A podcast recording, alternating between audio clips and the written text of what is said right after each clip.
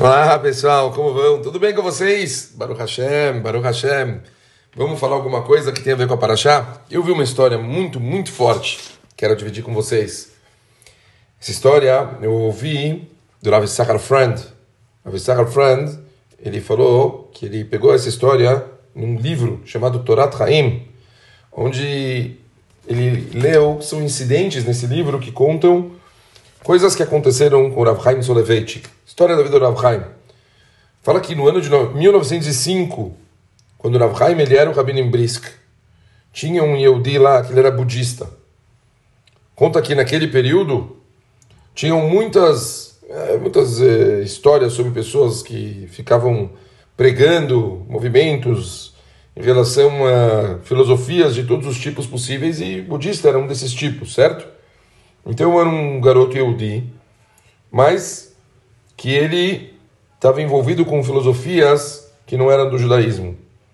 Está escrito que Bamash, ele viu Rav Chaim de Brisk passando na rua, no Shabat, e ele de propósito acendiu um cigarro. Para Rav Chaim ver. Então, é, Bemet era um garoto que causava de propósito. Fala que uma das vezes ele pegou uma foto do casar, do casar, do czar, que chamava na época Nicolás, e ele atirou na foto. Bom, está escrito que ele foi preso, levado pelo governador e condenado à execução por anarquia. Está escrito que a prisão dele aconteceu logo antes de Rosh Hashanah e a execução estava programada para acontecer Erev Hag Sukkot.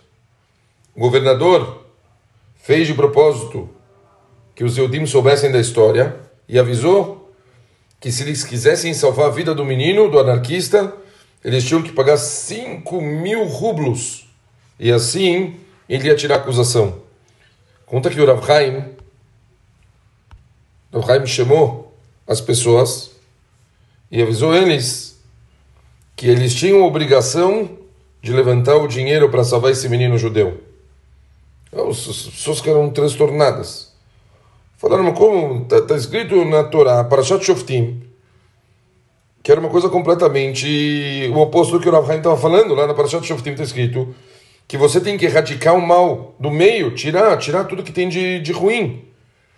Falou que a gente está fazendo o que é certo, que um garoto é uma influência negativa, a gente está tirando tudo que tem de mal. Qual o problema? O menino fazia Hilul Shabbat de propósito na frente dos outros, menino que tinha uma filosofia budista, ia contra o judaísmo. Que loucura, por que eles precisam fazer uma coisa dessa? A gente sabe, né? Isso é escrito na Torá. O Haim falou, vocês entenderam mal o Pasuk. Está escrito que o entendimento do Pasuk era o principal. Está escrito que logo antes dessa frase, no Pasuk está escrito, pela palavra de duas ou três testemunhas, o condenado será morto.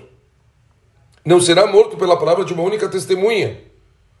Quer dizer, Pachut, que tinha que ter todo um processo se quisesse uma coisa dessas. Um tribunal, coisas que a gente já nem tem mais hoje em dia. E somente num caso assim você poderia, Deus me livre, pensar em acabar com o mal dessa forma. Mas é, falar, erradicar o mal do meio não é uma carta branca para você, pode, vai se livrar de toda pessoa indesejável, de toda pessoa que não está se comportando da forma correta da Torá, uma coisa que não existe. A Torá não espera essa, essa, esse tipo de comportamento. Falou, nosso comportamento é se preocupar com cada Yehudi, esse menino ele tem que ser salvo. Está escrito que logo antes de Rosh Hashanah, ele lutou por isso, não arrecadou dinheiro. Não conseguiu. As pessoas não, não, não deram o suficiente. Bom, o Rav Haim estava completamente transtornado que ele não conseguiu levantar o dinheiro. A gente sabe que normalmente Erev Yom Kippur, Minha, é bem cedo, para as pessoas conseguirem rezar, comer e, né, a Seudá, a Seudá Mafsek, tanto do jejum, e aí é, ir para Kornidre. Fala que o, o de Brisk, ele foi lá, logo foi avisar nas, na, nas rezas de Minha do, da Seudam of Seket, que eles não iam abrir a sinagoga em Kol Nidre até que ele conseguisse levantar o dinheiro que ele precisava. Ninguém tinha permissão de entrar na sinagoga durante Yom Kippur até que todo o dinheiro fosse levantado. Falou Rav salvar a vida de um Yehudim, até mesmo que ele tiver outras ideias na cabeça, que tiver precisando ainda botar a cabecinha dele no lugar e aprender as formas certas de se comportar. Salvar a vida de uma pessoa assim é mais importante e o suficiente para a gente não ir Yom Kippur na sinagoga. A comunidade ficou na parede, não tinha o que fazer. Começaram a levantar dinheiro, deram os fundos para o governador e liberaram um menino meia hora antes do, do, do sol se pôr em Yom Kippur. Então, muitas pessoas, incluindo Rav Haim, por causa de toda essa confusão, acabaram não tendo nem tempo de fazer a Sodam of Seket, foram direto do, governo, do, do escritório do governador para a sinagoga em Kolnidre. Uma história de louco. Como é importante cada alma de Israel. Não importa se é budista, ortodoxo, reformista, conservador. Um Yehudi é um Yehudi. A gente sabe que a dinastia dos rabinos de Brisk eram pessoas que eram conhecidos como Canaim, pessoas firmes, fanatismos assim mais extremistas, mas saber a importância de salvar uma única alma de um Yehudi, como a gente sabe da Gemara, está escrito, é como se você salvasse o mundo inteiro. Isso ele não estava disposto a abrir mão de forma nenhuma.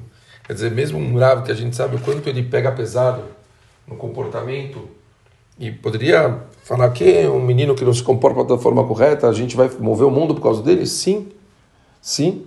Como é importante a gente aprender a interpretar a Torá da forma correta. Você saber que não é porque na Torá está dizendo, por exemplo, que a gente tem que retirar o que tem de ruim do caminho, não significa que eh, agora eu vou aprender que eu vou começar a quebrar tudo que estiver perto de mim que não está comportando, não, não, não, não é relevante. Não é, as coisas não funcionam dessa forma.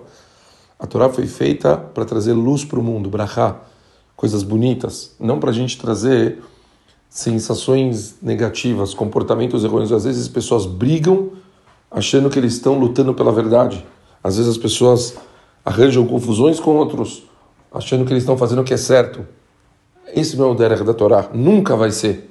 O Derech da Torá é sempre o Derech de paz, o Derech de amor, o caminho da conversa, da tranquilidade, da gente buscar sempre o bem para os outros. Não importa se eu concordo com a filosofia dos outros ou não, eu tenho sempre que me esforçar pelos outros para fazer o melhor possível para todas as pessoas.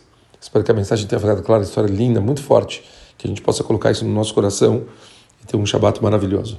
Obrigado, pessoal. Valeu. Shabbat Shalom.